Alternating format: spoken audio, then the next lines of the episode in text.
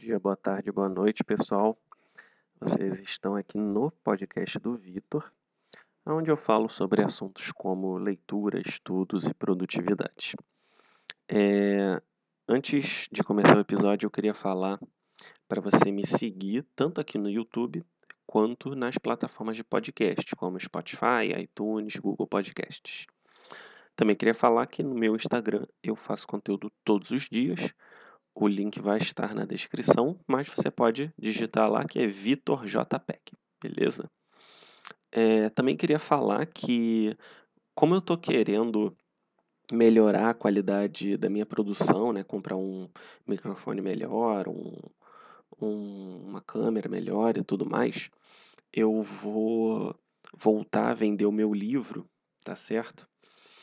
E esse dinheiro do livro vai ser 100% voltado para comprar melhores equipamentos aqui para o meu podcast. Então, é, se você gostaria de me ajudar de alguma forma, é, basta você fazer a compra desse livro e é, poder me ajudar né, nessa minha empreitada aí no mundo dos podcasts.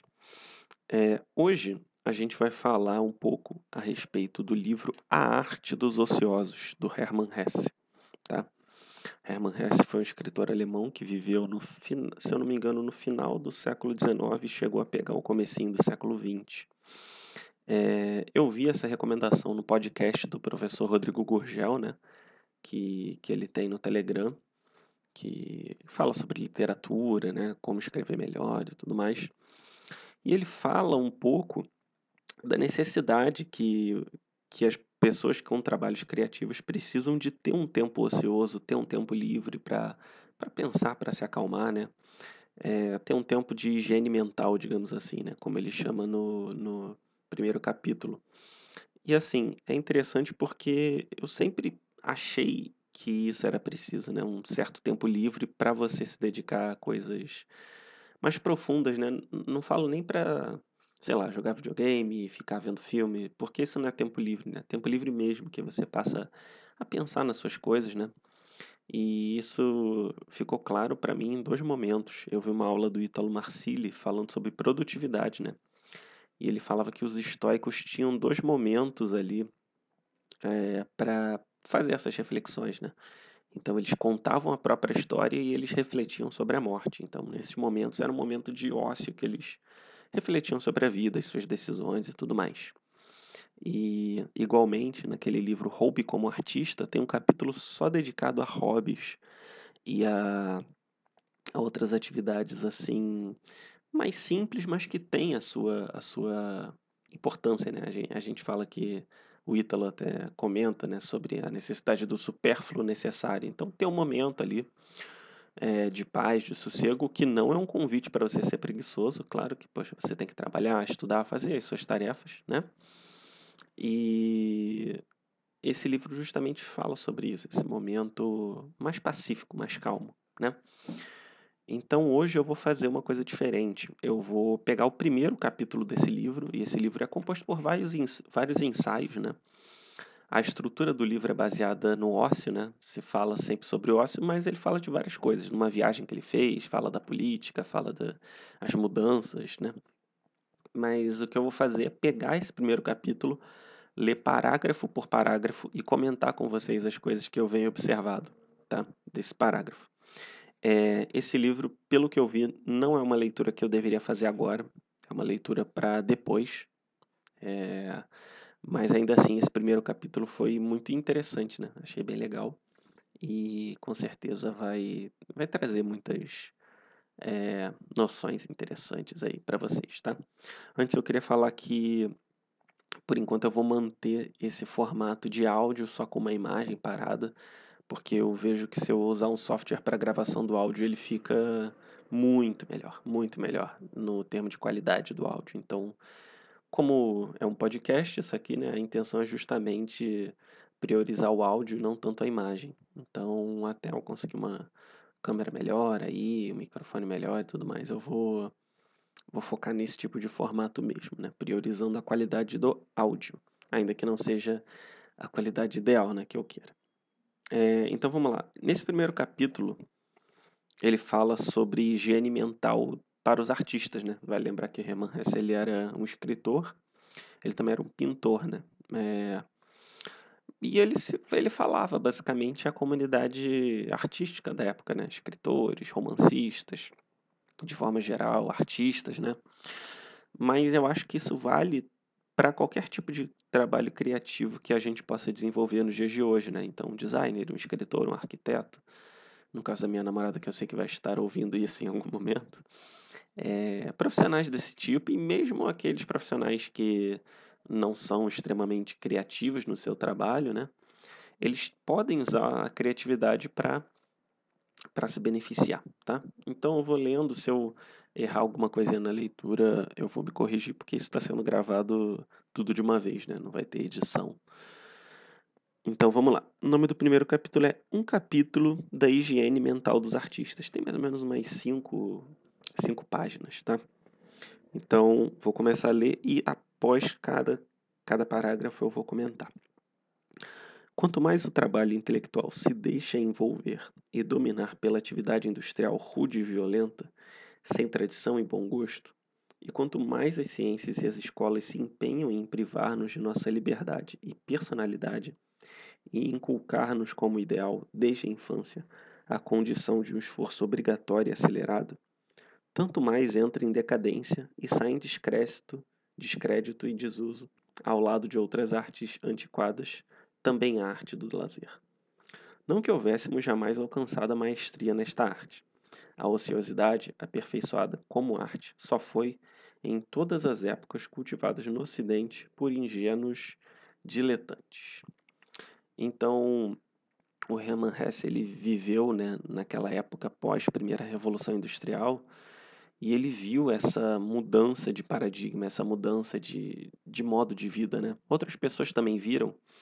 O próprio Tolkien chegou a viver ali é, durante as guerras mundiais, né? onde houve uma mudança na, no estilo de vida. Ele também chegou a viver antes, né, quando era mais novo e, e viu mudanças ocorrendo. Outros autores como Chesterton também viam a modernidade com uma série de mudanças né, de, de costumes. Inclusive, é, o Papa Leão XIII ele fez um documento né, da Igreja, uma encíclica, falando, falando dos tempos sociais novos e de como, de como a população católica né, que seguia essa fé deveria se portar diante dessas mudanças.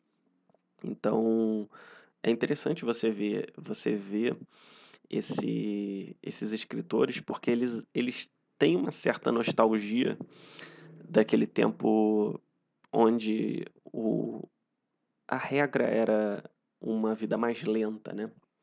E assim, o mundo de hoje, com, com essa cobrança toda que a gente tem de produtividade, de de produzir mais, de, de render mais sempre, né? Inclusive, o dia que a gente não faz nada, a gente se sente super mal. Ontem mesmo, eu não consegui fazer tudo que eu queria e fiquei, pô, não fui produtivo hoje. Aí minha namorada fala, poxa, é, mas você conseguiu fazer um episódio novo? Você conseguiu dar aula? Aí eu, pô, realmente, então até que eu fui produtivo, né? E para mostrar um pouco dessa cobrança, né, que a gente tem e, em parte, essa cobrança é muito boa, porque a gente consegue ser mais produtivo e desenvolver muito mais coisas interessantes, né?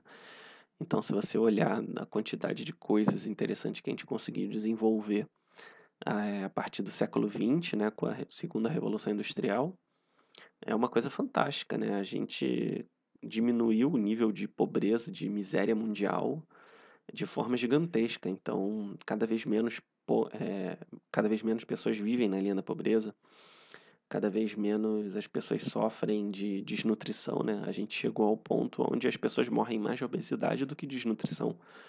Muito embora a desnutrição ainda seja relevante é, em certas regiões da Ásia e na África subsaariana, né? E também, infelizmente, em países comunistas é, com tendências assim como Venezuela, Coreia do Norte e tal. As pessoas ainda é, se alimentam mal nessas regiões, né, pelo que se sabe. Então, é, ele fala que, que de fato, tanto o avanço da ciência e da tecnologia e, e a mudança no estilo de vida provocaram um estilo de vida mais rápido, né? O professor Olavo ele até fala que no campo é onde as pessoas têm a vida de verdade, porque a cidade é uma ilusão, é tudo muito rápido, tudo muito tenso. E a vida em cidades pequenas, cidades de interior, é com aquele regime mais calmo, onde as pessoas se conhecem, têm um, um senso de união, é, é o tipo de vida mais genuíno do ser humano, né? É, no entanto, a maioria das pessoas vive nas grandes cidades e não, não tem noção de como é isso. Eu até penso que futuramente, né, quando eu já tiver uma situação estável no, no de dinheiro, né, já tiver casado com a minha namorada e tudo mais, seria interessante morar em uma cidade é, mais, mais vazia, né, menor, para ter um tipo de vida mais, mais calmo. Eu acho que seria interessante, inclusive, para criar filhos, né. E ele fala que no Ocidente nunca houve, de fato, é, essa estima pelo ócio, né? Então, é até interessante, porque tem o autor do livro Hobby como Artista, que eu já citei hoje, ele fica fazendo algumas colagens, algumas montagens, assim, no, no Instagram, né, na rede social. E às vezes eu fico, pô, ele fica fazendo isso o dia todo, mal vagabundo, sendo que, pô, o trabalho dele ser criativo, né? Fazer montagens, fazer colagens, fazer textos para blog, para o e-mail dele. Então, mesmo eu que, que tenho a noção de que o ócio, o lazer e, e o cultivo das artes é importante, eu fico ainda com um pouco desse, desse preconceito, né? Então é curioso, porque a gente realmente, é, pelo pouco que eu estudei, a gente nunca aperfeiçoou muito mesmo essa arte dos ociosos, né? A gente até vê os estoicos, é, a gente vê ali Aristóteles falando né, que é preciso ter um certo conforto para filosofar, mas foram pensadores, né? A maioria das pessoas são homens práticos, né? Então, não que o filósofo não seja um homem prático, né? Depois eu vou falar até sobre isso. Mas é uma, uma realidade, né? A maioria das pessoas, ela, ela, ela tende a, a, não dá muito valor para quem é mais ocioso, né? Inclusive tem a, a, tal o tal conto da cigarra da formiga, né? E que a, a cigarra era vagabunda e tal, mas poxa, as pessoas precisam de arte, as pessoas precisam de, de, de algo para se alegrar e, e o artista ele faz isso, né? Então, realmente a gente tem uma visão muito errônea dos artistas, né? O Platão chegou a falar que como a arte ela provém da inspiração e não do conhecimento, é, os artistas deveriam ser banidos de uma cidade ideal, né? Isso pelo que eu lembro, posso estar falando alguma besteira, mas se eu não me engano ele chega a comentar isso. Então é curioso para a gente ver como existiu sempre um certo estigma, né? É, a classe artística, inclusive, sempre foi alvo de certos estigmas e tudo mais, né? Então é curioso. Vamos lá. Segundo parágrafo. E é maior ainda a nossa surpresa quando verificamos que, numa época em que tantas pessoas ansiosamente se voltam para o Oriente, no árduo afã de desfrutar um pouco da alegria e dos prazeres de Shiraz e Bagdá, tomar contato com a cultura e tradição da Índia e pacificar-se no fervor e na meditação dos santuários budistas, raramente alguém se lembra de colher o que está à mão buscando encantamento com que nos bafejam na leitura dos livros de contos orientais, palácios mouriscos de fontes frescas e perenes. Então, parece que naquela época estava tendo uma insurreição ali cultural da Índia, né? As pessoas querendo visitar é, esses locais da Ásia para resgatar um pouco, né, a simplicidade e tudo mais. É, o Olavo ele até fala, né? O pessoal compara o Ocidente com o Oriente, fala que o Oriente é mais calmo, só que a gente tem que ter um certo padrão. A gente não pode comparar uma megalópole, né, como São Paulo, com um templo budista oriental, né? Uma megalópole como a capital da China, né? É, com certeza ela é muito mais é, cheia, né? Muito mais lotada e conturbada do que, sei lá, uma, um, um templo de cartuchos aqui do Oriente, né? Que são uma ordem de monges. Então, é, mas as pessoas iam para o Oriente, né? E ainda vão para se reconectar, vão para. É, acho que é Taj Mahal o nome, vão para não sei lá onde, vão para o Tibete. E ele fala uma coisa muito interessante, né? Que só com a literatura e as histórias a gente já pode ter um contato com a cultura oriental. E isso ressalta aquilo que o Olavo fala, né? A importância de se ter uma, uma cultura literária, porque você vê diversos modelos é, humanos possíveis com a literatura. E nesse sentido, eu acho que a literatura engrandece muito mais, inclusive, do que uma visita a um local, se você não estiver verdadeiramente atento, né? Então, é curioso isso. E é curioso também é, que sempre quando eu via o, os filmes do Estúdio Ghibli, é, eu sentia uma certa simplicidade, sentia, via aquelas casinhas, né? É, pequenas, aquelas paisagens naturais, eu, poxa, dá vontade de viver nesse filme, sabe? O Estúdio Ghibli, ele é o responsável por vários filmes como A Viagem de Chihiro, Ponyo, é, Castelo no Céu, Nausicaa, Nausicaa, né? Então, tem vários filmes assim, estilo de animação, né, para crianças, mas é encantador, encantador. Eu até recomendo, né, se você tiver a oportunidade de ver algum desses filmes. Então, vamos lá, vamos dar continuidade. É, por que tantas pessoas no Ocidente encontram alegria e satisfação nos livros dos contos de As Mil e Uma Noites, do folclore turco, e no delicioso livro dos papagaios, o Decameron da literatura oriental. Por que um escritor tão reinado e original, entre os mais recentes, como Paul Ernst, trilhou, em sua Princesa do Oriente, tantas vezes esses velhos roteiros? Por que Oscar, Oscar Wilde foi prazerosamente ali refugiar-se com sua cansada fantasia? Se quisermos ser justos, e excluindo neste caso os poucos orientalistas de formação científica, devemos confessar que os grossos volumes de As Mil e Uma Noites não chegam a valer tematicamente um único dos contos de Grimm, ou uma única das lendas cristãs da Idade Média. Mas apesar disso, lemos com prazer essas histórias, esquecendo-as, no entanto, em seguida, pois cada uma se assemelha como uma irmã gêmea, e todas as outras. E com o mesmo prazer voltamos então a lê-las repetidas vezes. Então aqui ele fala é, que o peso literário dos contos orientais ele é muito menor do que, por exemplo, algumas histórias ocidentais, né, como os contos é, cristãos ou as lendas dos irmãos Grimm. E aí vamos continuar. Como se explica esse fascínio? Costuma-se atribuí-lo à primorosa arte do conto oriental, mas não há dúvida de que supervalorizamos nosso próprio juízo estético, pois se os raros talentos genuínos do conto em nossa literatura são por nós tão pouco prestigiados, por que então iríamos em busca desses estrangeiros? Não é pelo prazer que nos desperta a arte do conto oriental, ou pelo menos não se trata apenas desse prazer. Na verdade, temos em geral pouco interesse por essa arte. Em nossa leitura, procuramos, além do sensualismo, estímulos, estímulos psicológicos e sentimentais. Então ele fala aqui que não, não é só por causa da história dos contos que a gente vai atrás dessas histórias orientais. Tem uma razão por trás, né, que ele vai falar. A base dessa arte que nos fascina com mágico poder é simplesmente o lazer oriental, ou seja, a ociosidade elevada à altura de uma arte, exercida e gozada com requinte e bom gosto.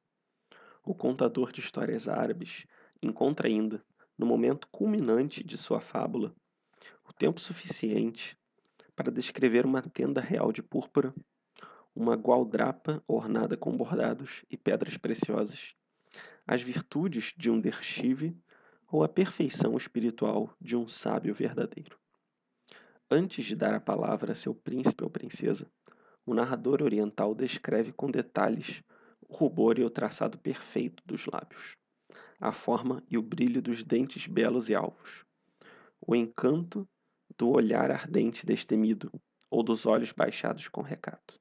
O gesto da mão delicada, imaculadamente branca, na qual as unhas rosadas opalescentes rivalizam com o brilho dos anéis cravejados de pedras preciosas. E os ouvintes não interrompem. Não conhecem a impaciência e a sofreguidão do leitor moderno. Ouvem-no descrever as qualidades de um velho ermitão os prazeres amorosos de um jovem ou o suicídio de um vizir caído em desgraça. Então ele diz que nas histórias orientais ainda existe um cultivo do ócio, ainda existe uma espécie de lentidão no olhar, lentidão no pensar que a gente tanto busca aqui no Ocidente. E claro que se a gente for olhar o Oriente de hoje em dia, né, a China, Coreia do Sul, Japão, a gente vê que, na verdade, eles se matam de trabalhar. O regime do, de trabalho nos países da Ásia é muito maior do que no Brasil, por exemplo. Então, a gente vê que, na verdade, é, hoje em dia isso mudou um pouco, mas pelo menos à época ainda havia um cultivo muito grande de, de, desse ócio, dessa lentidão, né? Inclusive, é, no meu caso, que trabalhei com pesquisa, trabalho com pesquisa ainda, né? A gente tem que se acostumar a um ritmo lento das coisas, porque as análises demoram, é, a pesquisa demora a ser publicada, você não consegue fazer certas análises rápidas, tem que ficar duas filas numa. Du, desculpe, duas semanas numa fila. Então, talvez eu tenha conseguido cultivar um pouco melhor, porque eu tive que me adaptar a esse, a esse prazo alongado né, que, que a vida acadêmica traz. E, de certa forma, o homem ele busca essa calmaria, né? Acho que não pela preguiça, mas pela ânsia de ter uma vida mais plena, né? Talvez de ter uma vida com, com mais mais silêncio, mais recolhimento, né? Porque no final das contas a gente tem uma tendência nossa que busca o recolhimento, a, a reflexão, mas muitas, muitas das vezes a gente esquece isso, né? A gente a gente considera que isso não, não tem tanto valor e que a gente tem que ser produtivo e tudo mais. E especialmente hoje, né, no século XXI, com um aumento ainda maior de produtividade, tem home office, tem trabalho é, remoto, você trabalha e faz um freelancer, você trabalha no Uber de dia, de noite você entrega lanche, então é complicado, né? É, ainda mais você buscar esse tempo, e aí você tem estímulo de rede social a todo momento, então é complicado ter esse, esses momentos assim de reflexão, né? Por isso que padres e filósofos eles recomendam que você duas vezes ao dia separe 15 minutos de oração, né? E eu tenho feito isso, né? Tenho buscado meditar sobre algum livro espiritual de manhã e de tarde eu leio, eu rezo o terço, né? Durante 15 minutos mais ou menos cada período e realmente me faz bem, né? Esses momentos onde tradicionalmente eu não faço nada, né, entre aspas, são muito bons para me botar no eixo. E é engraçado porque eu perco um pouco de tempo para ganhar depois, que eu me torno mais eficiente quando necessário. E vocês têm que ver, né? Se vocês tentarem ficar 15 minutos lendo um livro espiritual, ou rezando, ou meditando, vocês vão ficar inquietos, vão querer levantar, andar para lá e para cá, né? São coisas que acontecem. Mas isso treina você para ganhar uma certa resiliência, sabe? É bem bem interessante. E eu queria ressaltar também que ele fala né, que eles perdem tempo para descrever detalhes. É, isso me chamou muita atenção porque quem faz muito isso é o Tolkien, o autor de O Hobbit, Senhor dos Anéis. Né? No Hobbit ele não faz muito isso, mas no Senhor dos Anéis ele em diversos momentos para para descrever a paisagem e o que que os aventureiros vão, vão comer naquela noite e quem vai ficar de guarda e qual a impressão que eles têm quando eles chegam numa cidade. Então, o Tolkien, ele é mestre dessa arte, né? Esse... Não sei se vocês estão ouvindo o serralheiro, né? tá bom. Eles são mestres dessa arte de... Ele é mestre dessa arte de descrever essas situações de ócio, né? De, de... Da simplicidade. E eu lembro que quando eu fui ler pela primeira vez Senhor dos Anéis, eu fiquei meio sem vontade de continuar lendo, porque eu achava meio chato, né? Mas quando eu fui reler isso lá para os meus 23, sei lá, 23 anos, por aí, 22, eu achei maravilhoso, fiquei apaixonado. Mesmo com ritmo lento, a construção do mundo que ele faz é fenomenal, né? Não é à toa que ele é a base de toda a fantasia é, da literatura, dos jogos, né? Da, dos quadrinhos durante o século 20 e 21. É, tinha mais alguma coisa para eu comentar, mas. Ah, sim, sim. É, não, depois eu comento sobre isso, sobre espécies de leitura, né? É, eu sei que vai ter um terço, um, um trecho que vai ser mais propício. Vamos lá, continuando. Na leitura dessas narrativas, acompanha-nos incessantemente um sentimento de ânsia e inveja. Essas criaturas ainda têm tempo. uma quantidade imensa de tempo. Podem gastar um dia e uma noite na busca de uma metáfora para a beleza de uma jovem ou a maldade de um criminoso. E os ouvintes vão deitar-se calmamente para dormir, caso uma história começada ao meio-dia tiver sido contada à noite, apenas pela metade, fazendo as suas orações e procuram agradecidos a Allah adormecer, pois amanhã é outro dia. Eles são milionários do tempo e tiram água de um poço inexaurível para quem a perda de uma hora, de um dia ou de uma semana pouco significa. E enquanto temos, lemos bela aquelas infindáveis, intricadas e entranhadas fábulas, estranhas fábulas, desculpe, tornamos-nos também singularmente pacientes, a ponto de não desejar o seu fim, pois apossou-se de nós por alguns instantes. Uma estranha e poderosa fascinação, a divindade do ócio tocou-nos com sua milagrosa vara mágica. Então é isso, né? Nossa ânsia por ter esse tempo livre que eles têm. E é engraçado essa questão, né? Porque quando eu lia o, o Senhor dos Anéis, é, quando eu cheguei a ler pela primeira vez, né? Eu não tive essa, essa paciência e parece que hoje, como eu tô mais maduro, eu, eu realmente consegui ler com mais paciência e conseguir aproveitar a profundidade da obra, né? Então, e é, é curioso, né? Por causa da quarentena, minha rotina está muito mais flexível. Eu estou trabalhando freelance, eu estou fazendo as publicações do doutorado, mas como eu não estou dando aula, né? Tá tudo muito mais tranquilo de tempo e não consigo. Eu sei que é uma tragédia que está acontecendo, mas esses momentos acabam sendo mais pacíficos para mim, né? Porque eu não fico vendo notícia para não ficar nervoso nem nada, mas é, consigo aproveitar meu tempo para fazer outras coisas, até jogar um videogame, coisa que eu não estava jogando tanto, né? Durante a quarentena eu pude pegar e jogar. Já zerei vários jogos, vou zerar mais jogos aí. Tô zerando Pokémon, enfim. As multidões que exaustas, mas cheias de esperanças, voltam a peregrinar para o berço da humanidade e da cultura, e que vão prostrar-se aos pés do grande Confúcio e do grande Lao Tse. São impelidas pela imensa nostalgia daquele ócio divino. De que vale o sortilégio libertador das aflições?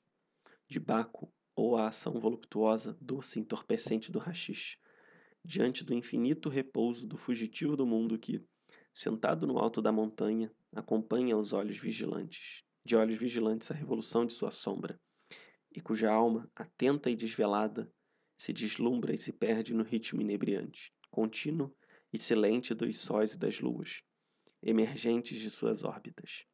Em nossos países do Ocidente, retalhamos o tempo em pequenos ínfimos pedaços, dos quais cada um tem ainda o valor de uma moeda. No Oriente, porém, o tempo ainda flui por inteiro, em vaga de fluxo perene, para saciar a sede do mundo, inexaurível como o sal do mar e a luz das estrelas. Então ele fala que cada tempo vale, vale dinheiro aqui, né? Tem o, tem o, o ditado, né? Tempo é dinheiro, literalmente, que, que a gente tem que aproveitar ao máximo. Eu já vi até técnicas de produtividade, né? Que o Ícaro mesmo falou, ah, divide cada meia hora do seu dia como uma porção de tempo, e tem outras técnicas de produtividade como o Pomodoro, que eu sou fã, né? Eu acho que é muito importante. Mas mostra um sinal dos tempos, né? Essa necessidade nossa de, de buscar uma espécie de produtividade incessante. E ele fala, né, que do tempo flu, fluindo e ele fala que a gente volta para o berço da humanidade. Isso me lembra, por exemplo, da nostalgia que a gente tem às vezes, é, da falta de compromisso da infância, né? Claro que eu não gostaria de voltar para a infância, eu gosto da, da autonomia que eu adquiri, da maturidade que eu adquiri, mas às vezes eu penso, né? Eu lembro quando eu estudava e, e era época é, no sábado, né? Eu acordava cedo para jogar Pokémon no computador das minhas irmãs e, poxa, era maravilhoso. E quando eu jogava Pokémon era uma descoberta atrás da outra, né? Não é hoje em dia quando eu jogo e vejo tudo na internet. Até jogo, que é uma coisa simples, né? Tem essas coisas. Ou então quando eu tava de férias, eu ficava vendo mangá, vendo anime o dia todo. É, então, existe uma certa nostalgia, né? E o ruim das, da nostalgia é que a gente não sabe que vai sentir nostalgia. Então a gente não para e pensa, nossa, esse tempo está muito bom, eu tenho que aproveitar. A gente só percebe isso quando passou. E eu acho que eu vou sentir falta desse tempo livre que eu tô tendo agora no futuro. Então eu tô buscando cada dia pensar, caramba, eu sou eu sou agraciado, né? Sou privilegiado por ter essa oportunidade de ganhar minha bolsa, poder fazer os artigos em casa e, e poder trabalhar com freelancer e ganhar dinheiro em casa também, né? Então a gente tem que aproveitar ao máximo esses períodos mais calmos que a gente tem, né? Para muitos acaba sendo a quarentena, para outros não, né? Mas a gente tem que saborear isso, né? Saborear o nosso tempo, que é uma coisa que a gente, com, com a vida corrida, acaba esquecendo um pouco. Voltando, estou longe de querer dar conselhos à direção de nossa indústria e de nossa ciência, corruptoras e destruidoras das personalidades. Se a indústria e a ciência não precisam mais do indivíduo, por que onde continuar a sustentá-lo?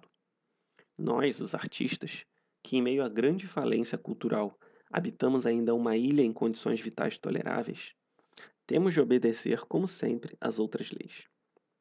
Para nós, a personalidade não é condição supérflua, mas existencial, hálito da vida, cabedal necessário. Nesse contexto, entendo como artistas todos aqueles que sentem a necessidade moral e vital de experimentar em si próprios a vida e o crescimento. Conhecer os perdão, conhecer os fundamentos dessas forças e sobre essa base construir a si mesmo segundo as leis de sua própria individualidade.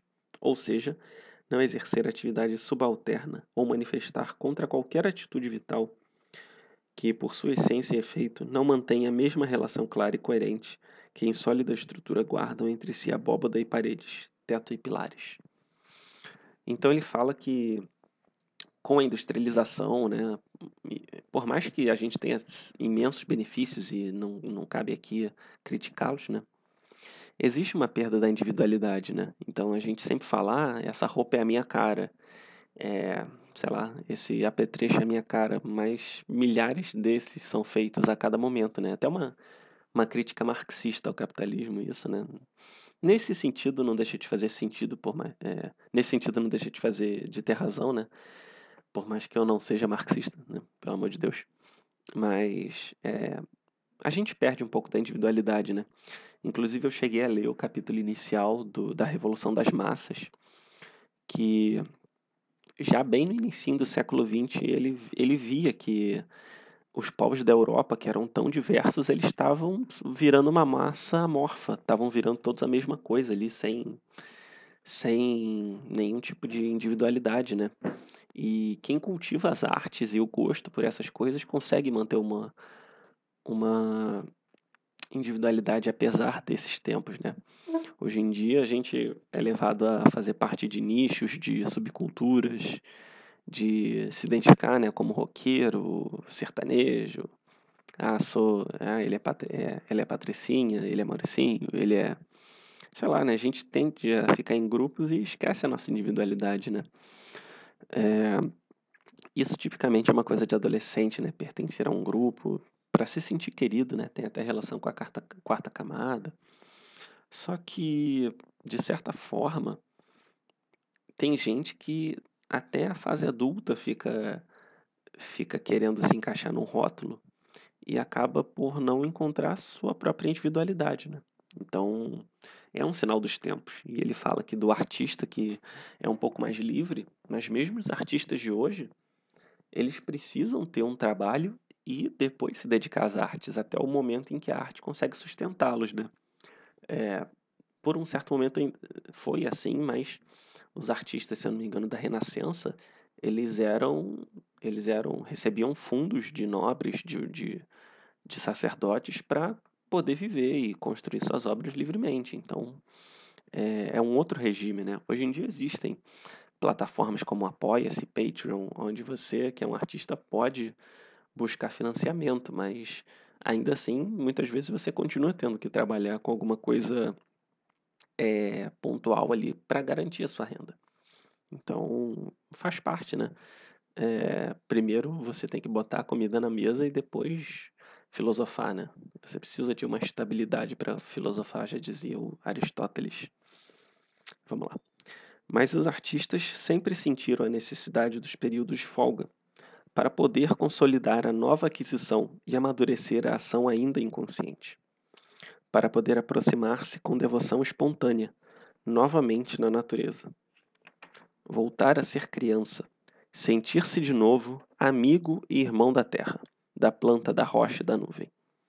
Quer alguém se dedique como artista à pintura e à poesia, quer sinta apenas a vontade de aprimorar de aprimorar-se na arte e na poesia para poder experimentar a alegria do gozo da própria obra.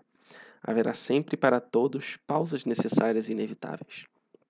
O pintor que acaba de dar a primeira mão de tinta à sua tela, não se sentindo logo arrebatado pela inspiração e pelo poder criador, começa a experimentar, a duvidar, a pintar sem naturalidade. Por fim, irritado ou desgostoso, desiste do trabalho sente-se incapaz de realizar uma obra de real valor. Maldiz o dia em que se fez pintor. Fecha o ateliê com certa inveja do varredor de rua, para quem o dia passa com tranquilidade e paz espiritual. O poeta desconcerta-se diante de um plano começado, sente a ausência de grandeza inicialmente visualizada, risca palavras e páginas inteiras para as reescrever. Queima também as páginas reescritas, vai esvaecer-se a pálida distância o que havia imaginado com clareza. Descobre de repente em si paixões e sentimentos falsos, mesquinhos, insuspeitados, abandona o trabalho e inveja, também o varredor de rua. Nesse parágrafo, particularmente, eu, eu vejo que ele tem essa noção de que o artista é inspiração, né? E Platão até achava isso, né? Eu falei isso mais cedo, mas eu já vi em três lugares diferentes. Já vi o professor Rodrigo Gorgial falando, já vi o Seth Godin falando que ele é da, dessa parte do marketing de conteúdo, né? E já vi o Austin Kleon falando que mesmo trabalho artístico é frequência, é trabalhar todo dia. O Austin Kleon, inclusive, citou uma pesquisa aonde pessoas que escreveram textos todos os dias tiveram mais chances de escrever bons textos do que aquelas pessoas que escreveram textos uma vez na semana. Então a constância é a chave, né?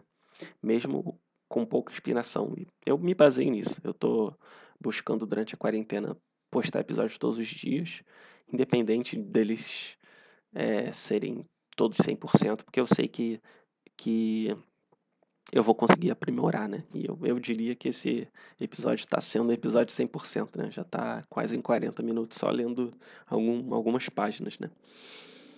Vamos lá. Um terço, a metade da vida de muitos artistas decorre assim.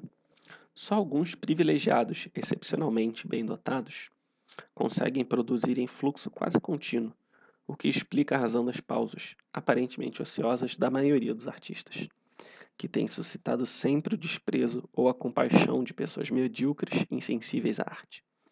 Como o filisteu é por índole incapaz de avaliar o infinito trabalho de uma única obra, fecunda de criação, também não poderá entender por que o pintor, um excêntrico como acredita, para de pintar, em vez de tranquilamente continuar aplicando pinceladas até acabar o quadro. Como poderá saber que o artista frequentemente se sente incapaz de concluir seu trabalho, entregando-se então desconsolado aos pensamentos melancólicos, fechando durante semanas o seu ateliê. O próprio artista vê suas esperanças frustradas por essas pausas que não pode prever e que o lançam inesperadamente em aflições e sofrimentos, até que consiga compreender que deve obedecer às leis inatas que o animam e que seu insucesso decorre com a mesma probabilidade de um excessivo impulso criador ou do esgotamento por excesso de trabalho. Uma força está ativa em sua alma, força que, pela sua vontade, se manifestaria logo na criação de uma bela obra. Mas esse poder, sentindo-se imaturo, ainda não quer plasmar-se. Cuida de guardar o segredo de sua única possível e mais bela criação. Resta, assim, apenas esperar mais um parágrafo extenso, né, falando sobre o período de ócio do artista. É, novamente, aquelas observações que eu falei precisam ser consideradas, mas eu entendo que às vezes a gente precisa dar uma folga, né? Então eu lembro que teve uma época que todo dia eu fazia milhões de conteúdos no Instagram e eu cheguei e falei, cara, não dá mais. E eu passei a fazer, sei lá, três, quatro histórias por dia. E faz parte, né? A gente às vezes precisa dar uma acalmada, mas ainda acho que o trabalho artístico precisa de constância também. Vamos lá. Dos momentos de ociosidade, quando as opções para simples distração são incontáveis, o artista deve dedicar grande parte desse tempo ao estudo das obras dos mestres clássicos e contemporâneos. Mas quando nos aflige um problema crucial, para o qual ainda não antevemos uma solução, como uma lança que nos ferisse o corpo, a leitura de Shakespeare seria, no mínimo, uma atitude equívoca. Assim também, quando o primeiro insucesso no esboço de um quadro nos aflige e desencoraja, Tiziano não poderá, provavelmente, nos servir de conforto. Principalmente os artistas jovens, apegados ao ideal de artista pensante, acreditam poder dedicar-se ao pensamento o tempo arrancado às artes, perdendo-se sem objetivo e sem proveito em sofismas, em reflexões céticas e em outras fantasias. O Ítalo, ele diz que, na verdade, o próprio Olavo de Carvalho ele fala que a gente tem que buscar referencial nos grandes autores.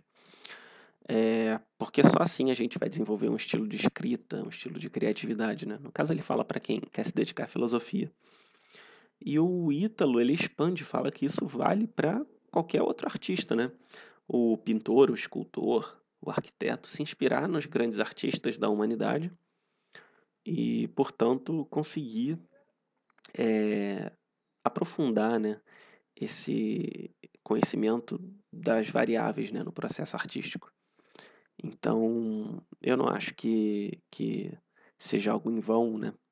Mas não sei, nesse momento ocioso, talvez seja realmente só deixe estressado e talvez precise, a pessoa precise relaxar, né? Pode fazer sentido mesmo. Porque realmente é o que acontece comigo, né? Às vezes.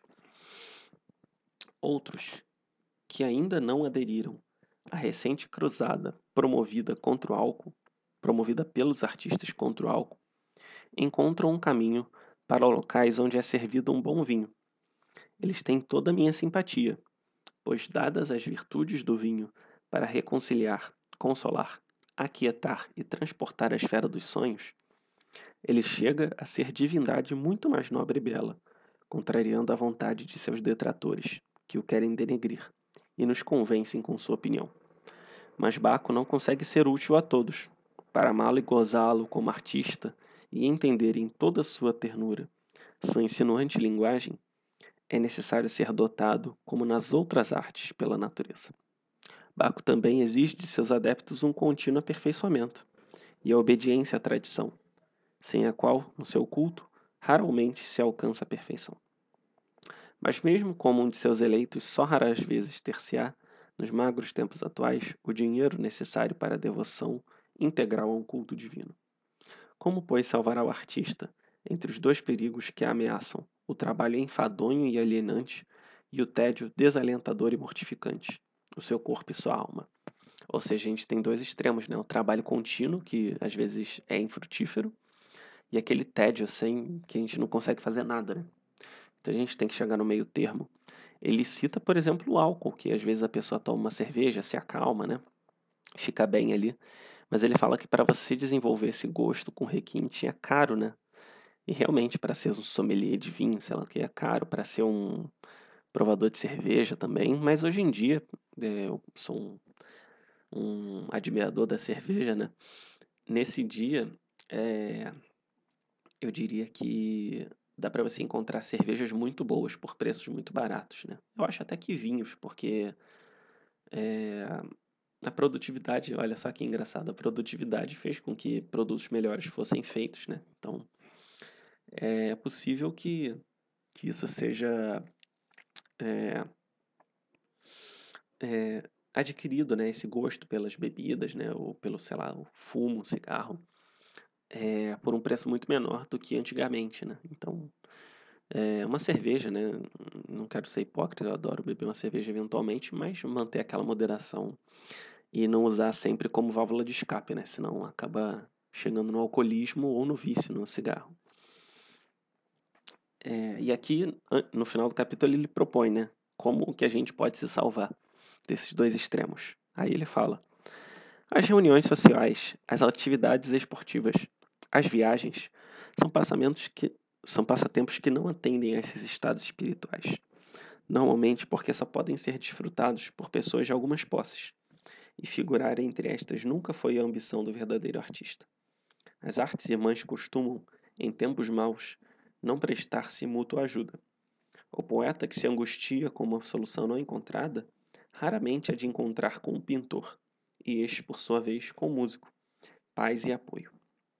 Somente em épocas de livre criação e expressão pode o artista desfrutar de uma vida intensa e plena, enquanto atualmente, afligido por dificuldades de toda espécie, todas as artes se lhe afigurarão por pálidas ou insípidas, ou prepotentes e repre repressivas. Uma hora de música de Beethoven tanto pode destruir para sempre como curar o artista desanimado e desamparado. Então, você buscar alívio nas artes, né? se você é um escritor, buscar na música, se você é um músico, buscar na pintura, é, ele diz que acaba não funcionando, né? É, e ele fala uma coisa interessante, né? Que, que certas atividades não, não funcionam, mas hoje em dia, graças a Deus, a gente tem a possibilidade da prática de esportes, né? Então, fazer uma academia, fazer uma caminhada melhora muito, porque é, estimula a produção de endorfina no nosso corpo, né? Que nos deixa com vontade de fazer as coisas, motivado. Então, é uma boa pedida. E assim, por causa da quarentena, eu não tô nem treinando né, na academia. Mas eu, eu lembro claramente que depois de uma sessão de, de musculação, eu ficava super motivado, super focado, né? Então, é uma coisa que, que realmente acontece. É, existe essa possibilidade né, nos tempos de hoje. A essa altura, sinto naturalmente a falta que nos faz uma arte do lazer, fortalecida e apurada através de uma sólida tradição. Sinto que minha alma, sob muitos aspectos, sob muitos opa, perdão, muitos aspectos autenticamente germânica, lança um olhar de inveja e saudade para a Ásia materna, onde uma praxe multimilenária soube introduzir no estado primitivo de existência e lazer vegetativo. Um ritmo de coordenação de, de aperfeiçoamento, nobreza. Devo, sem vanglória, confessar que me dediquei durante muitos anos à, à atividade experimental relativa a essa arte. Minhas experiências nessa esfera ficarão reservadas para uma posterior comunicação. Por ora, o leitor deve contentar-se com a segurança de que aprendi, razoavelmente, para minha grande satisfação e alegria, como cultivar o ócio através de seus métodos em tempos críticos. Para que os possíveis artistas entre os leitores, em vez de se dedicarem metodicamente à prática do ócio, não se afastem decepcionados de mim, como de um charlatão, farei a seguir um resumo de minha primeira fase de aprendizado no tempo dessa arte. Então, o Hermann Hesse, né, é, apesar desse espírito meio fixo né, do alemão, meio rígido do alemão, ele cultivou essa arte do ócio. E ele vai sugerir duas, na verdade, quatro experiências aqui é, que podem ser úteis. Né? A primeira, certo dia foi apanhar, movido por um vago pressentimento, na biblioteca, as edições completas em alemão de As Mil e Uma Noites e das Viagens de Sajad Badhal.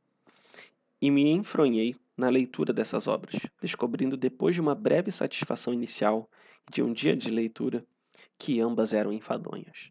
Então ele tentou pegar esse livro oriental, mas não se sentiu tão tão não sentiu que fosse tão proveitoso, né? Segundo, pensando sobre as causas dessa frustração, percebi finalmente que esses livros só podem ser livros lidos com prazer quando estamos deitados ou pelo menos sentados no chão. No Ocidente, a cadeira de espaldar vertical tira-lhes todo o efeito. Ao mesmo tempo, pude, pela primeira vez, entender a perspectiva completamente modificada do espaço e dos objetos, que se observa a partir da posição deitada ou acocorada. E quando eu leio isso, eu só consigo lembrar de quando eu era adolescente, lia Bússola de Ouro, até O Senhor dos Anéis, né? Por mais que eu não tenha gostado tanto assim, é, que eu lia deitado, sentado, relaxado. Então, livros assim de ficção me parecem ser melhor aproveitados mesmo reclinado, né? Recostado, deitado, sentado no chão, como se fosse um, uma brincadeira de infância mesmo, né? Ao invés de sentado numa cadeira lendo um livro mais complexo, como eu estou fazendo agora. Terceiro, em breve descobri que o efeito do ambiente oriental era duas vezes mais poderoso quando, deixando a leitura, me tornara ouvinte, embora o narrador, neste caso, tivesse de se deitar ou acocorar. Então ele imaginava o narrador e ele como apenas um ouvinte da história, né? Como se uma pessoa mais velha estivesse contando um conto para ele e aí ele conseguiu ver essa história como algo mais prazeroso, que, que fosse um tempo de lazer mesmo, né? Então, o exercício da criatividade é fundamental, né? 4. A leitura, por mim, daí por diante, racionalmente praticada, deu-me um sentimento de resignação, de ouvinte, e em breve a condição de poder ficar também, sem a leitura, durante horas imóvel e dedicar minha intenção a objetos aparentemente sem importâncias a aerodinâmica do voo dos mosquitos, rítmica das partículas de pó sob efeito da luz solar, metódica das ondas luminosas, etc. Com isso, desenvolveu-se em mim uma crescente admiração pela pluralidade dos acontecimentos e um total, tranquilizante ouvido de meu ser. Ponto de partida. Para que eu conseguisse habituar-me a um benefício farniente, não sei como é que se fala isso, que nunca me entediou. Trata-se, contudo, apenas de um começo. Outros irão escolher outros caminhos para, durante algumas horas do estado consciente, mergulhar no autoesquecimento, tão necessário para um artista e tão difícil de ser alcançado.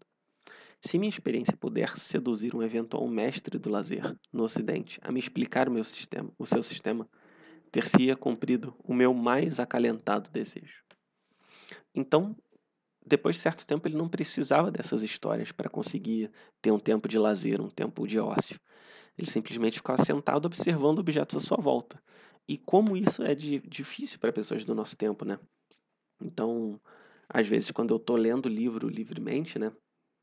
É, durante a minha meditação é mais difícil de focar do que quando eu estou rezando o terço, que é uma oração já com estrutura fixa, né? Então, realmente, é, você ter algo para te ajudar na meditação, na, na, contemplação é muito importante, pelo menos no primeiro momento, né? Não é à toa que o pessoal que faz meditação usa aqueles aplicativos de meditação guiada, né? Ou então o pessoal do yoga também usa usa é, séries de yoga do YouTube. Então, realmente são ferramentas interessantes, né? É, a conclusão é que a gente tem que ter a importância tem que dar a devida importância ao momento de ócio, né? É, esse capítulo só me rendeu quase uma hora de podcast. E me avisem, né, se vocês quiserem que eu leia mais desse tipo de, de capítulo desse livro. Eu pretendo fazer uma série com o livro Hobby como Artista, né? Então, é, são 10 capítulos daquele livro. Eu pretendo falar dos 10, um em cada podcast.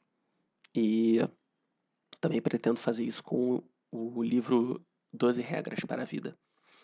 Então, primeiramente o Hobby como artista, né, porque é menor, e o 12 Regras para a Vida vai ser bem extenso, porque os capítulos são longos, né? Então, espero que vocês tenham gostado desse formato novo, né? Tanto do foco no áudio, quanto da leitura de um capítulo do livro e reflexão, né? Porque às vezes a gente lê e sai passando, mas vocês viram que a cada capítulo eu, eu refleti um pouco, né? Então eu posso até pegar esse livro e ler junto com vocês. Ler pela primeira vez aqui e, é, e fazer comentários. Me digam se vocês acham interessante, tá? Não se esqueçam de olhar a descrição do vídeo.